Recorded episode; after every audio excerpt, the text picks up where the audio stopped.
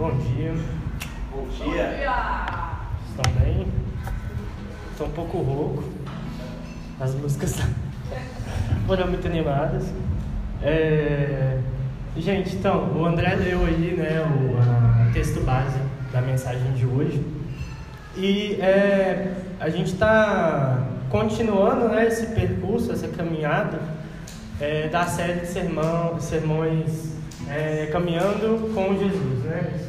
Caminhando com Jesus. E a gente já caminhou aí, né, com Jesus é, pela estrada de Maús, isso há três domingos atrás, a gente viu lá que é, Jesus, depois de, de ressuscitado, né, o valor. Depois de ressuscitado, ele é, apareceu para dois discípulos e, e, se manifestou ali entre eles, partiu o pão, né? Enfim. E a gente também é, já foi carregado por Jesus em seus ombros, né? Como uma ovelha, como um pastor carrega suas ovelhas. A gente percebeu o quanto que a gente é dependente de Jesus nessa caminhada. É, que a gente é vulnerável né, e fraco, que às vezes a gente precisa de ser carregado no, nos ombros mesmo por Jesus, que ele faz isso constantemente, né? A gente não percebe muitas vezes. É, e a gente também descobriu que é, além de caminhar conosco, de nos carregar nos ombros, Jesus é o próprio caminho, né, pelo qual a gente caminha. Isso no domingo passado com o irmão Davi. Né? Ah, então, e hoje a gente vai, é, finalizando nessa série, a gente vai ver que a gente não, é, mesmo Jesus tendo ido ao Pai, né, a gente não continua essa caminhada hoje sozinho. Que a gente está com um novo companheiro e um companheiro eterno, que é o Espírito Santo, né? Espírito Santo, novo e eterno companheiro, que Jesus deixou para nós. E eu, eu preparei uma mensagem, ontem estudando esse, esse texto, né, é, eu percebi muita coisa, lendo outros textos a respeito, outras exegeses, outras interpretações, é, que eu não tinha percebido. E eu vi o quão, é, é, quão íntima é a nossa relação com Deus, né, a partir do Espírito Santo. E é, me despertou para muita coisa que eu não tinha percebido, lendo esse texto já várias vezes e tal. E eu queria compartilhar isso um pouco com vocês hoje aqui. É, Jesus começa, né, é, no verso 15, é, estabelecendo aí uma relação entre o amor e obediência. O amor e a obediência eles estão interrelacionados, né? É, e o primeiro ponto que às vezes a gente negligencia, né, é, ainda mais hoje, né, que a gente é, a palavra amor, ela é, é, é muito, é, assim, depois, né, da, da, da, era moderna, ela foi ganhando um tom romantizado, né, um tom de sensação, um tom de, de afeto, um tom de, é, de uma emoção momentânea, né, e, mas Jesus fala que o amor, é, ele é um, uma, um elemento é, essencial para manter relação com Ele, com Deus, né? E que esse amor ele se manifesta na nossa obediência. É... Esse amor se manifesta na nossa obediência, né? Então, o esforço da gente obedecer esse mandamento, né? Os mandamentos é, de Jesus, eles demonstram o amor que nós temos por Cristo. Né? Não adianta a gente dizer que a gente ama Ele se a gente negligencia o amor uns pelos outros, né? Se a gente negligencia é, estender a mão para o irmão que tá, tem necessidade, se a gente negligencia é, denunciar situações de injustiça, se a gente. Não adianta a gente dizer que a gente ama ele se a gente não demonstra fruto, né? se a gente não obedece o que ele, o que ele estabelece. Né? Então, é, e por outro lado também, né, é, não adianta a gente obedecer é, de forma vazia, obedecer por obedecer, cumprir é, padrões ali morais é, só por cumprir, né? É, observar, observar os mandamentos é, é, de forma, de forma com pouca consciência do que você está fazendo, né?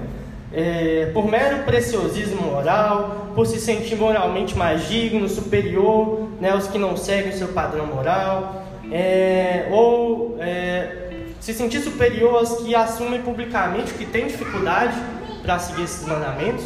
Né? Muitas vezes, algumas pessoas se colocam numa posição de muita é, segurança. Que eu vou te falar a verdade, eu já me senti abalado muitas vezes assim por pessoas muito seguras publicamente, né? E eu nunca fui tão seguro assim. É, e a, até que a gente vai crescendo, vai ficando adulto, e a gente começa a ver, né? Aquela segurança que a gente via nos, nos adultos e tal. É, não é bem assim, né? Hoje a gente é adulto e a gente vê que no fundo, no fundo, nem tudo é tão seguro assim, né? É, e às vezes a gente não se vulnerabiliza, não demonstra que a gente tem dificuldades para é, é, obedecer aos mandamentos mesmo, né? Na nossa caminhada cristã, para cumprir o que Jesus nos chama a cumprir, que a gente vai ver um pouco mais à frente aqui na mensagem, é, a gente tem, é, é, a gente não se coloca numa posição de vulnerabilidade como alguém que, que tem dificuldade, que enfrenta dificuldades na caminhada, né? E é, justamente, né, e isso nos, nos leva a, a sentir superior. As pessoas que publicamente, às vezes, né, se manifestam de uma forma é, é, sincera, muito sincera e muito honesta, e, e, a gente fica ali no nosso pedestal, né? É, é, é, é, nosso pedestal ali, né? A gente não desce, a gente não desce para para o campo da, da angústia humana, né? Que é compartilhado por todo mundo. E é, isso isso pode ser, né? Uma, uma uma forma uma forma errada de obedecer os mandamentos, uma forma vazia de obedecer os mandamentos. Você não está obedecendo por um zelo a Deus, por um amor a Jesus, por querer seguir Ele, por ver que, que Ele é o que dá sentido a tudo na sua vida, né? Na verdade, o sentido da sua vida está sendo se sentir superior aos outros, está sendo ter um posto de prestígio, né? E não Jesus em si. Então isso também é uma forma vazia, né? É, isso não se sustenta. Isso não se sustenta né? É, se não for amor por Cristo, se não for a convicção de que aquilo é o que é o que traz o sentido para a nossa vida, né? Ah, não importa, assim, uma hora ou outra o prestígio que você está recebendo ali, você vai cansar, você vai querer alguma coisa a mais, vai ficar muito pesado de sustentar aquilo só por causa do prestígio, né? É, vai ficar muito pesado de, de sustentar aquilo só porque é, você quer passar uma, uma imagem pura, né? vai ficar muito pesado isso não sustenta. E a única coisa que nos leva a sustentar, né, a, a ter essa, essa obediência sustentada é o amor. Né? E a gente vai ver mais à frente aqui como que Jesus ele é, nos ajuda a sustentar, né? como que esse, o amor de Deus por nós ele atua no nosso meio, é, nos sustentando a obedecer, quando a gente tem esse coração disposto a obedecer. Então é isso, ó, dois pontos aqui, né? na questão da obediência, na questão da nossa relação com Deus, que são essenciais. É o amor e a obediência. E os dois não se manifestam de forma isolada. Não adianta você dizer que você ama a Deus, mas você não, não, não se abdica de nada, não abre mão de, de nenhum dos prazeres momentâneos, não é, é, se esforça, entendeu? Não busca ali de forma penosa mesmo. É, é difícil obedecer, não é fácil. Entendeu? Não adianta você falar, eu amo, mas eu amo a Jesus e vim aqui cantar louvores, é, né, se emocionar com apelo emocional. Graças a Deus a nossa igreja não faz isso, mas tem muitas igrejas que fazem. Né, um apelo emocional é, para é, demonstrar um amor platônico, um amor, um amor romântico mesmo, um amor vazio, como é, é tem sido o amor né, é, é, na modernidade, enfim. É, e por outro lado, não adianta você obedecer por obedecer, é uma forma vazia de obediência, né? é uma forma moralista. Jesus não quer isso. Jesus não quer obediência, é, uma obediência vazia, ele quer uma obediência com entrega de coração. Né? Então, é, e Jesus, ele fala também que se a gente o ama, se a gente buscar amar Ele de todo o coração, buscar observar os mandamentos, ele vai orar ao Pai, para o Pai nos enviar o Paráclito. O que é esse Paráclito? Né? Palavra diferente. É... Paráclito é... é uma palavra que é usada para se referir ao Espírito Santo, né? E é, em várias traduções ela tem é usada palavras diferentes, que tá tudo compõe esse esse sentido do paráclito, né? É, paráclito pode ser entendido como consolador, pode ser entendido como ajudador, como conselheiro, como advogado, né? E como amigo também. Na versão a mensagem usa a palavra amigo. Fala que é, Cristo vai rogar né, ao Pai para que nos envie outro amigo. É... Então a gente pode perceber, a gente pode ter essa, essa certeza por essa promessa de Jesus que a gente não vai caminhar sozinho. Mesmo Jesus não estando fisicamente presente aqui mais, né, ele tendo morrido, ressuscitado, ido para o Pai, né, ele não nos deixou sozinhos. É... Ele não nos deixou, ele não deixou seu povo sozinho, né? É muito mais do que a gente individualmente sozinho, né? É, mas olhando para uma coletividade, para a igreja. Ele não deixou seu povo sozinho. É... E Jesus ele fala que orará ao Pai, falará com o Pai, né, para ele é, nos providenciar, como diz a mensagem aqui, outro amigo, para que sempre haja alguém com vocês. Né? Esse consolador, esse ajudador, esse companheiro, esse amigo, ele nos acompanhará, nos dará força, né, nos orientará como viver, como viver a vontade de Deus, que muitas vezes é, não é tão claro, muitas vezes não é tão claro. Né? Eu, eu é, confesso dificuldade aqui, né? entender muitas vezes o que Deus está querendo dizer. É, e Jesus mesmo ali no Evangelho, ele fala ali de forma, de forma meio enigmática às vezes, né? E às vezes a gente é, até pensa né, que se a gente tivesse lá com Jesus na época, é, ia ser tudo muito mais fácil. Aí eu fico imaginando os discípulos ouvindo. É, ouvindo, né? É, é, é, foi muito claro quando a gente apresentou aqui o Experimento Marcos, não sei quem veio que assistir, a Mirelle também, acho que você fez papéis de discípulos, né? É, a confusão, assim, Jesus falava coisas muito. É, mudava de assunto toda hora, é, falava coisas que não tinha nexo, né? Os discípulos ficavam meio com medo de perguntar, ficava assim, vou lá perguntar, não vou, né? Enfim, não seria diferente se, se a gente estivesse naquela época, entendeu? Não seria tudo tão claro. Na verdade, talvez hoje a gente tá até tem até privilégio em relação a isso, né? Porque é, Jesus ele se faz presente, a gente vai ver isso mais à frente, né? E ele explica, ele nos esclarece, nos orienta através do Espírito Santo é, e de forma de forma mais clara até, né? A gente vai ver isso um pouco mais à frente. Então, assim, o Espírito Santo ele vem para orientar o povo de Deus, para acompanhar o povo de Deus, né? É, no cumprimento desses mandamentos é, de amar a Deus, do, do, principal mandamento, né? Inclusive, de amar a Deus de todo o coração.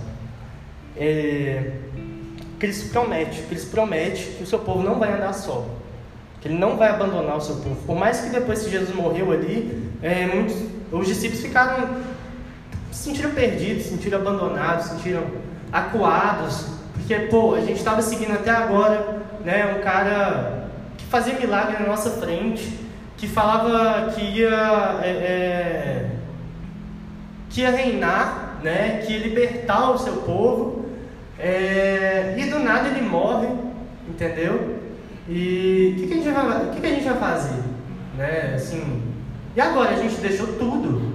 A gente, como a gente falou na, na Mirelle, né, deve lembrar, experimento Marcos, assim, quando Jesus é, é, ele faz uma pergunta aos discípulos, eu não estou lembrando aqui agora, mas a resposta dos discípulos é: Mestre, a gente deixou tudo para te seguir, né? Para onde que a gente vai? Onde que a gente vai? A gente não tem mais para onde voltar, sabe? É, então os discípulos diante disso, eu fico imaginando é, a sensação de impotência que eles devem estar, que estavam sentindo, né? É, só que essa sensação não durou tanto, não durou muito, né? É, Jesus já tinha prometido que ele não ia abandonar, que ele ia enviar uma presente ainda mais, uma presença ainda mais íntima, né, para o meio do seu povo. É, e Cristo reconhece também que, essa, que isso é uma necessidade nossa, de ter uma companhia, de ter gente caminhando junto, né, de ser consolado, é, de ter amigos, laços de afeto. Ele reconhece que isso é uma necessidade nossa, né? Mesmo que é, uma companhia, ela, vamos supor, né? Você perde algum ente querido. É, companhia dos seus amigos não vai fazer seu ente voltar à vida, né? É, companhia de familiares, a, dando força, ele não vai fazer seu ente voltar à vida. Mas sem isso, seria muito mais difícil né, você continuar sua vida. Sem ter pessoas ali para continuar caminhando junto. O Andrew Wright, eu até coloquei uma citação, é, ele, ele dá um. É, no, no, texto, né, é, é, comentário dele sobre esse texto, ele faz essa consideração, achei bem legal. É, Usa-se às vezes a palavra consolador. Peraí, é essa mesmo. Usa-se às vezes a palavra consolador. O consolo é uma coisa estranha e maravilhosa. Você já percebeu quando uma pessoa é, está bastante angustiada após algumas perdas ou tra alguma tragédia? Aprecia o fato de ter alguém ao seu lado, alguém que a abrace, que lhe dê força, para enfrentar o momento seguinte, depois mais outro, depois mais outro, exatamente nada mudou. Externamente nada mudou. Externamente nada mudou. A tragédia continua sendo uma tragédia. A pessoa morta não volta à vida. Mas o apoio de outro ser humano muda a nossa capacidade de lidar com o infortúnio, nos dá força, né? E Jesus sabe dessa necessidade que a gente tem é, da nossa necessidade de viver em comunhão, viver em relação. É, e, e, ele providencia isso. Providencia isso para o seu corpo, né, como um todo. É, isso se traduz de diversas formas, gente. Conseguindo aqui que, que eu vou entrar nisso melhor. É,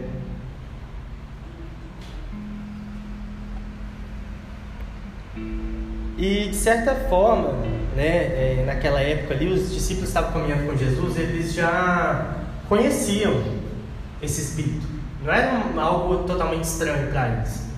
É, pode passar. Não era algo totalmente estranho para eles. É, eles conheciam por meio de Jesus. Por mais que esse espírito estava né, ali limitado, entre aspas, na figura encarnada de Jesus, ele ainda não estava no corpo da, de Cristo, no corpo da igreja, né? No, na igreja. Ele estava limitado na encarnação de Jesus, mas ele não era algo totalmente estranho para as pessoas ali, para os discípulos, né? Então Jesus fala ali que o Espírito da verdade, é, que o mundo não pôde acolher, no caso o próprio Jesus, o mundo o rejeitou, né? Porque não vê nem o conhece, por mais que o veja fisicamente ali, mas, mas não o reconhece, né? É, vós os conhece, o conheceis, porque permanece convosco e em vós será. É, Jesus está indo para o Pai ali, né? E ele é, está indo para o Pai, e nisso, a, aquela forma de manifestação do Espírito Santo não vai, não, não, não, não vai se fazer mais presente. Né? Ela vai se fazer presente de outra forma na igreja, né? É, ele vai ser, ele vai se manifestar na igreja, é, em vós, ele será em vós, né? Não que o Espírito Santo precisa da gente para existir, porque ele já existe na Trindade, ele já existe entre Deus e o, entre o Pai e o Filho, né? É, o Filho também é Deus. Ele já existe entre o Pai e o Filho, né? É, e ele vai existir em nós dessa mesma forma. Entendeu? Vai ser possível o Espírito habitar em nós. Ele habitar entre e em nós. Né? E isso é maravilhoso. Isso é maravilhoso. a gente passa a ter uma relação com Deus da mesma forma que Jesus tem, mediada pelo mesmo mediador, que é o Espírito Santo. A nossa comunhão com Deus se torna muito mais íntima. É... E nisso, né, eu fico pensando, é, hoje, né? Hoje, qual é a nossa, a nossa, hoje a gente conhece o Espírito Santo porque ele está em nós, ele está no seu povo. É, assim, Jesus estava é, entre os seus discípulos naquela época, encarnado, é, mas talvez hoje, como eu disse, a gente esteja até mais privilegiado por a gente ter o Espírito em nós, a gente ter uma relação com Deus igual Jesus tem, uma relação com o Pai igual Jesus tem. É... Então ele está em nós, né? E... e aí eu fico pensando que o mundo não conhece, assim como naquela época o mundo não conheceu. Né? Ele estava em Jesus, o Espírito estava em Jesus, mas o mundo não conheceu. É, e eu fico pensando que nós hoje somos o corpo de Cristo, né? Fazer, pegar essa analogia de Jesus encarnado, hoje a gente é Jesus encarnado e o Espírito está em nós. Né? Então nós somos né, o Cristo que manifesta o poder do Espírito ao mundo. Né? Por mais que o mundo não, o reje, por mais que o mundo rejeite muitas vezes, né, não queira reconhecer, mas nós somos o representante desse Espírito aqui na Terra, né?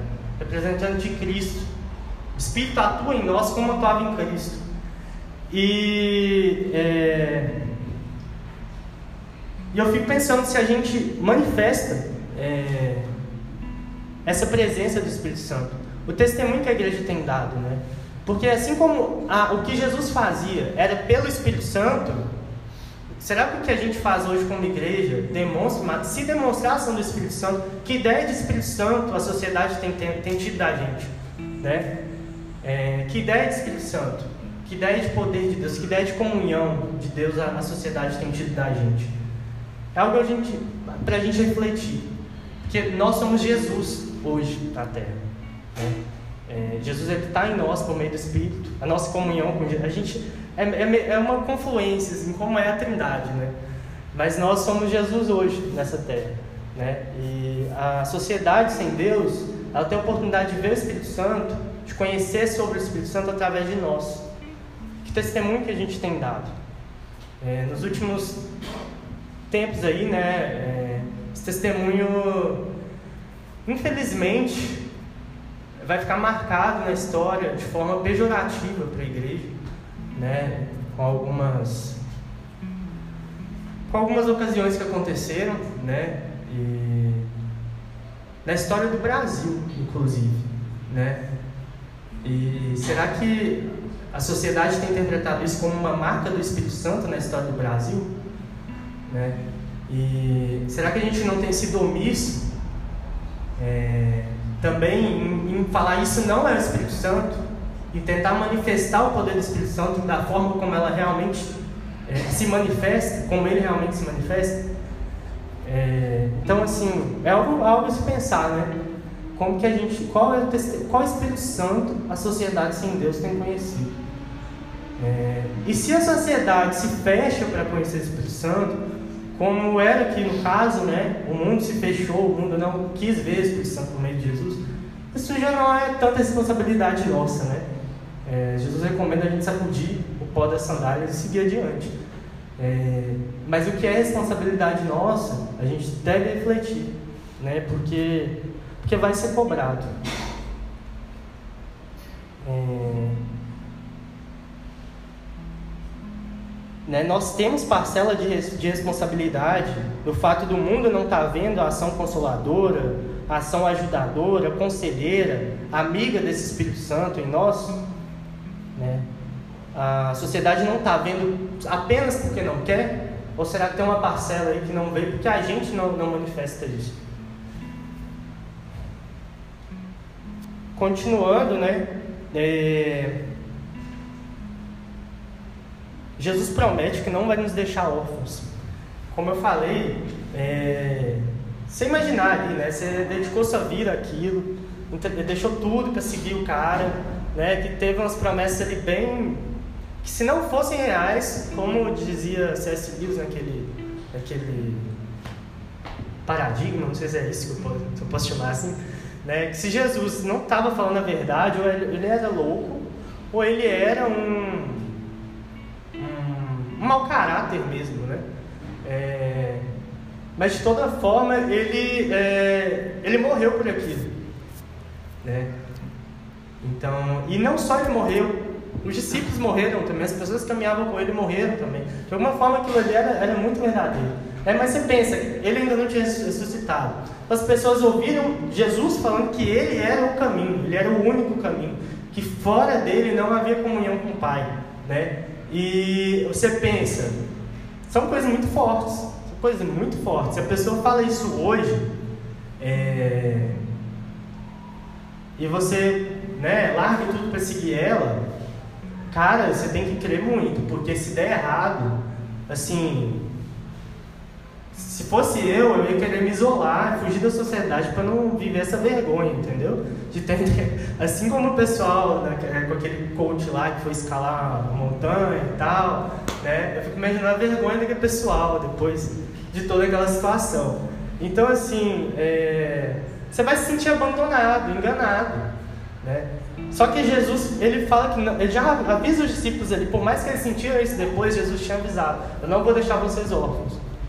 É, e apesar de a gente não estar tá mais com a presença de Cristo enganada, é, encarnada aqui na, na Terra, né, hoje, né, hoje a gente também, a gente não está órfão, a igreja não esteve órfã depois que Jesus enviou o Espírito, nunca esteve.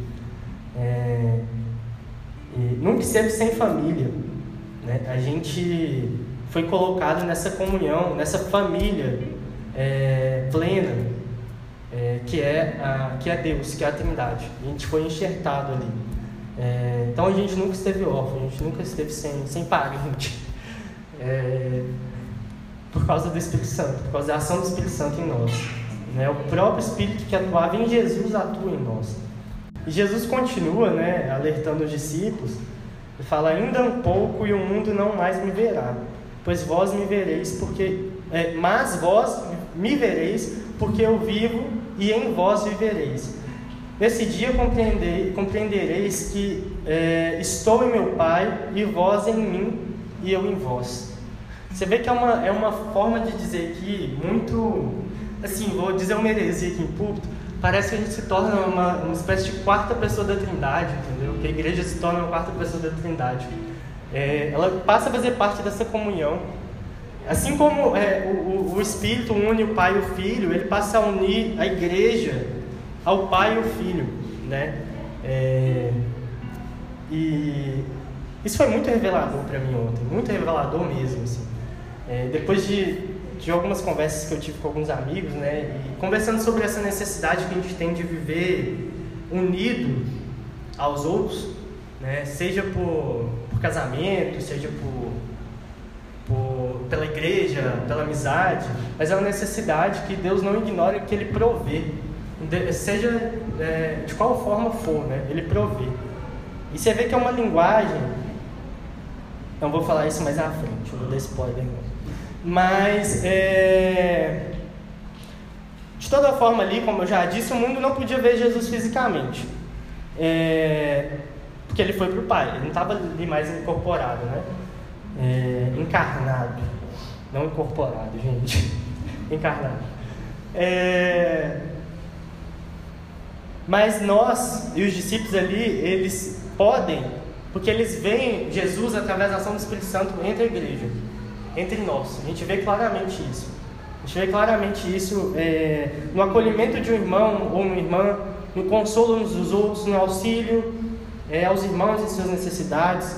De forma prática, a gente consegue ver isso, para além do discurso. É, fazendo as obras que Cristo fez e ainda maiores, que Cristo promete que a gente ia fazer. Isso é muito louco, assim, a gente ter capacidade, como Cristo aqui na Terra, de fazer coisa maior do que Cristo fez, entendeu? É, é um nível de intimidade com o Pai, assim, muito grande. É, então, assim, a gente consegue ver Jesus através disso. É, e mais que isso, né, com o Espírito Santo no seu povo, já aqui podemos viver unidos com Cristo e com o Pai por meio do Espírito Santo. Como eu disse, né, a gente se torna uma espécie de quarta pessoa da Trindade. É, e podemos viver a vida de Cristo. É, Cristo, é, eu lembro muito da passagem quando ele, ele os, os, fariseus lá falam que ele estava expulsando demônio pelo poder do próprio, do próprio demônio, do próprio Beelzebub.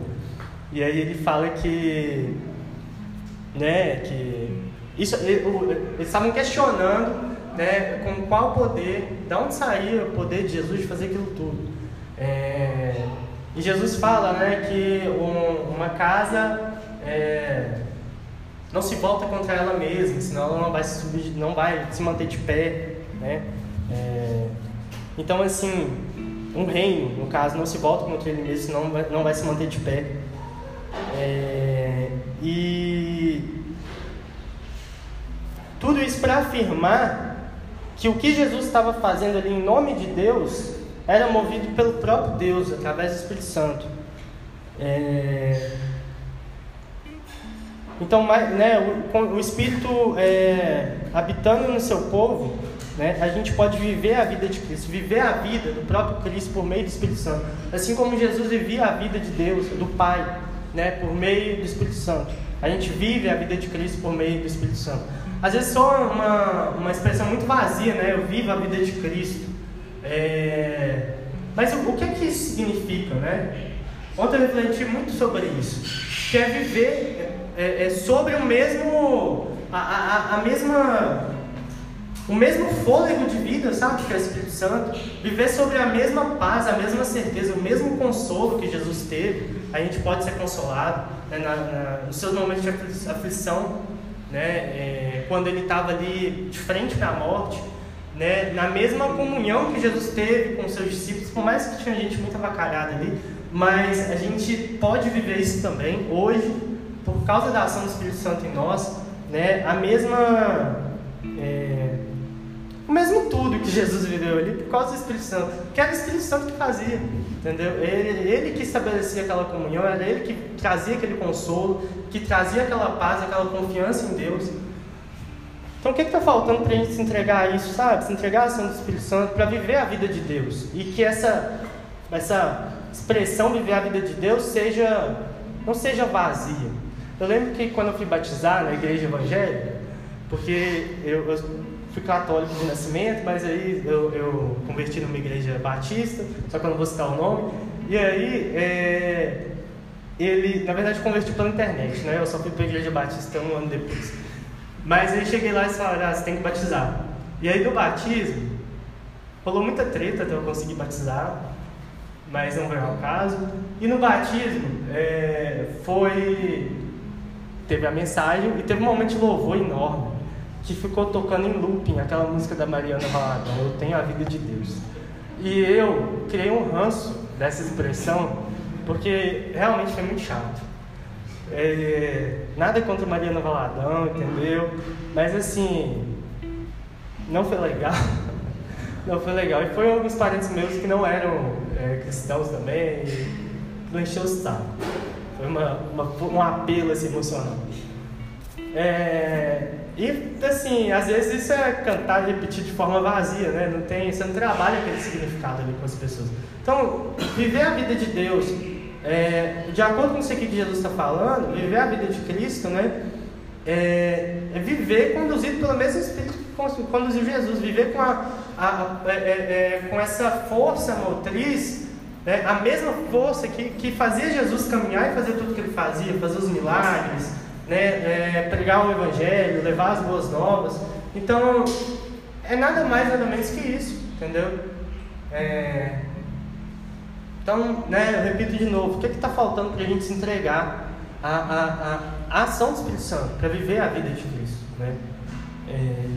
E vamos tentar aprofundar isso mais, entendeu? Tentar buscar de Deus o que, que é viver a vida de Cristo.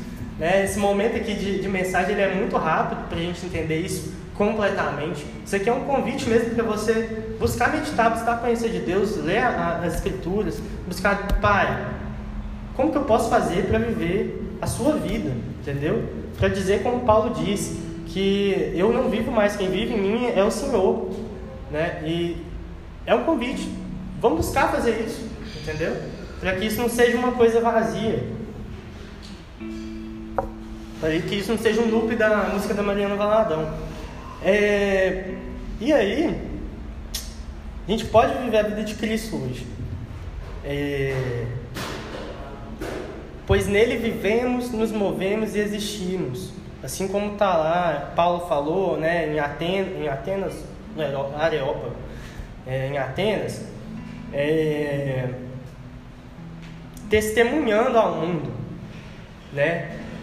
Testemunhando ao mundo que quem vivia ali não era Paulo, era Cristo. Quem vivia ali não era a igreja, não era a Vitória, não era o Jaime, não era a Tachina, não era Camila, era Cristo, entendeu? É, e Paulo estava ali testemunhando isso em público. É, testemunhando ao, ao mundo, né? Pois nele vivemos, nos movemos e existimos. É, vivemos com a nova vida de Cristo, com comunhão plena com Deus, por meio do Espírito Santo. O mesmo Espírito que une o Filho ao Pai também nos une aos dois.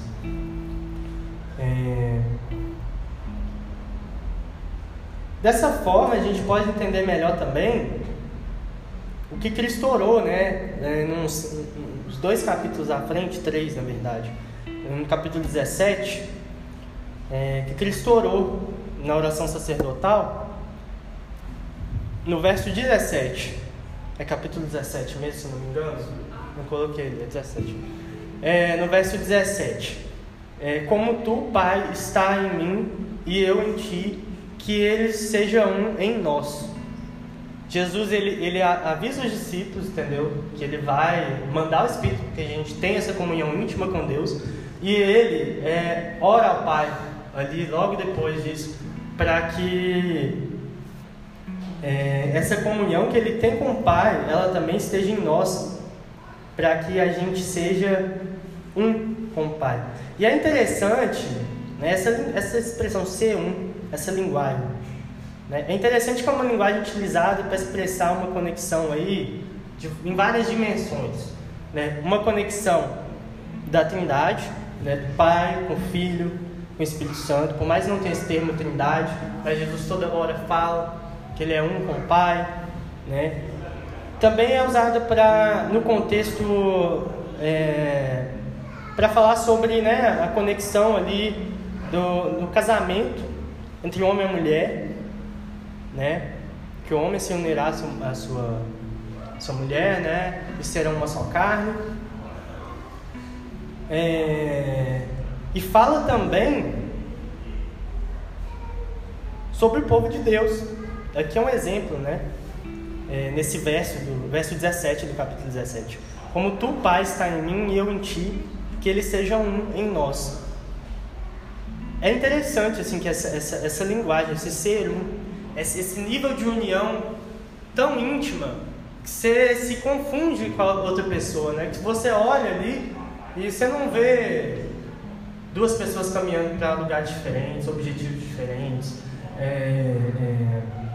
Claro, cada um tem sua individualidade, isso aí compõe a riqueza da igreja e tem que ser mantido, tem que ser valorizado, cada um tem sua característica. Sachinha é o cara toca pra caramba, responsável pra caramba, chama a gente na moral toda hora. Nayara é uma menina criativa pra caramba, entendeu? É, Camila também, vocês viram aqui a prova. Então, assim, cada um tem sua. A, a Vitória é muito gentil. Então, cada um tem as suas. As suas. É, as suas características.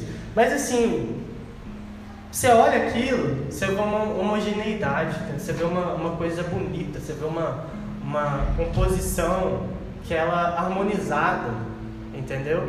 Você olha para para a Trindade, você vê isso, né? As, as pessoas da Trindade se confundem, se misturam ali, no, de forma que você olha e vê um. Você olha para um casamento, né? Por mais que muitas vezes não funcione assim, não é, não é isso, não demonstra isso, mas é o que deveria ser, né? É, essa unidade que que realmente você fala com um, é como se estivesse falando com o outro, enfim. Você olha para a igreja, entendeu? Era isso que deveria acontecer também. a gente olhar e ver uma, uma mistura harmoniosa, né? E que você. Um nível de intimidade que só o Espírito Santo é capaz de, de gerar, né? É muito interessante essa linguagem, esse ser um, que ele é evocado várias vezes na Bíblia. É... E continuando, só o Espírito permite esse grau de unidade, né? É, de confluência dos seres, de modo que somos um com o outro.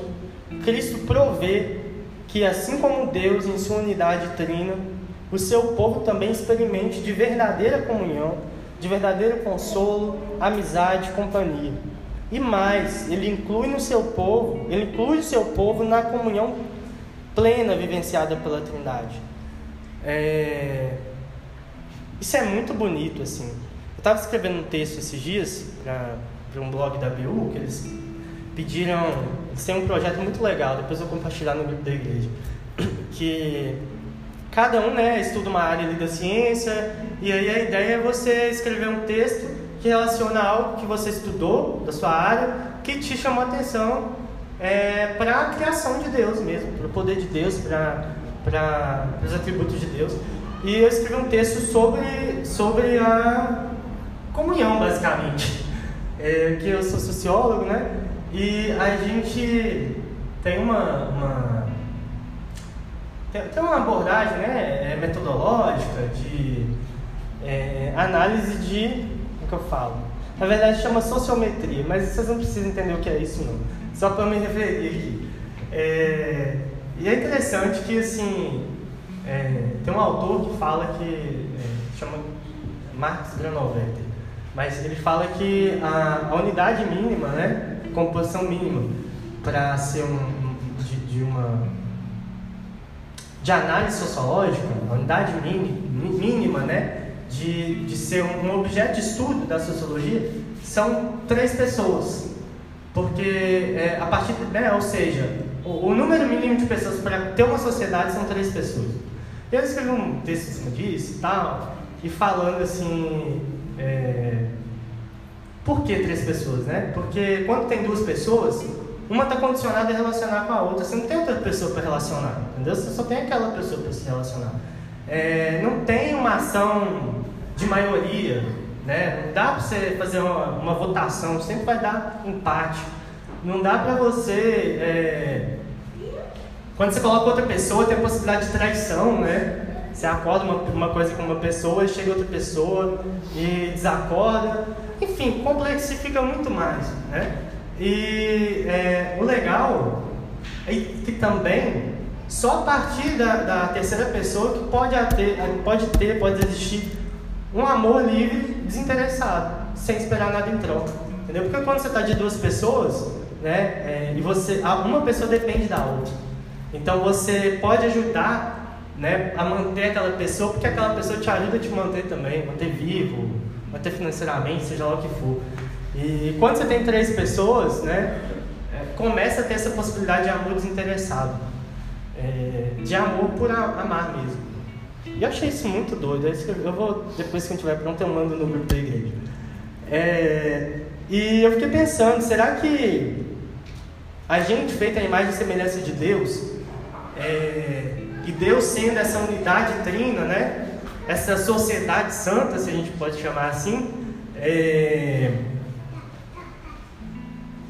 não seria a trindade um modelo de, de relação perfeita que a gente deveria reproduzir entre a gente, entre o povo de Deus principalmente, né, que a gente deveria buscar, não seria a Trindade a nossa referência né, de amor, de amor incondicional, né, de amor verdadeiro, de comunhão, de consolo, de amizade, de companhia. E Jesus nos inclui nisso por meio do Espírito Santo. Isso é muito lindo. Continuando, né?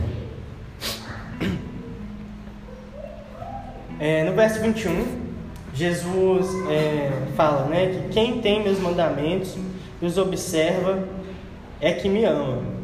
E quem me ama será amado por meu Pai. Eu o amarei e me manifestarei a ele.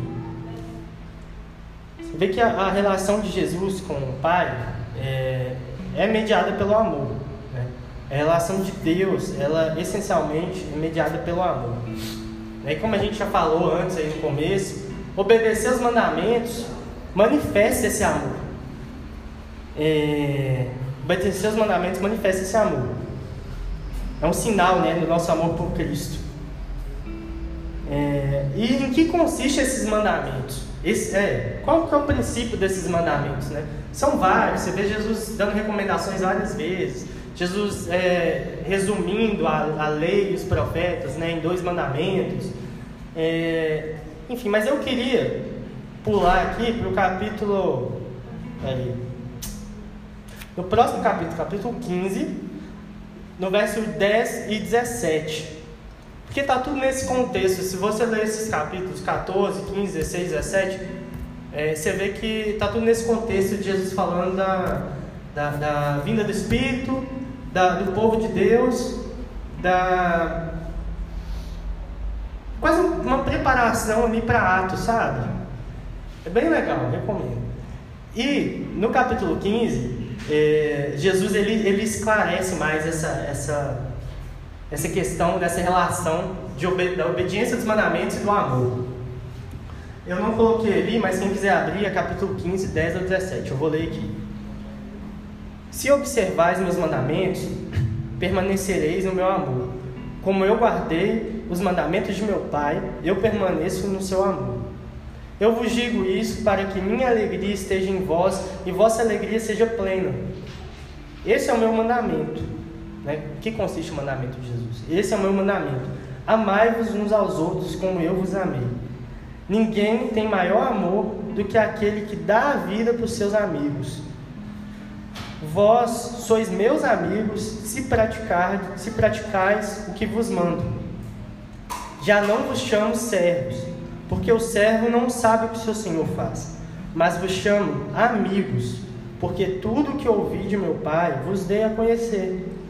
Não fostes vós, é, não foste vós que me escolheste, mas fui eu que vos escolhi e vos designei para irdes e produzirdes fruto para que eh, vosso fruto permaneça, a fim de que tudo que pedirdes ao meu Pai, eh, em meu nome, Ele vos dê.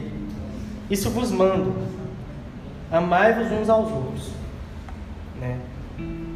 E acho que fica muito mais claro aqui em que consiste esse mandamento assim, no capítulo 15, nesse texto do capítulo 15 é, em amar uns aos outros. Jesus repete isso duas vezes. Ele fala: Esse é o meu mandamento, amai uns aos outros. E no final, isto vos mando, amai-vos uns aos outros.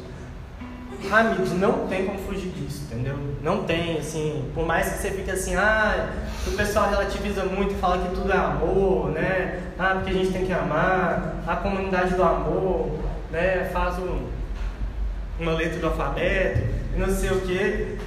Mas assim, cara, o amor um amor é uma coisa.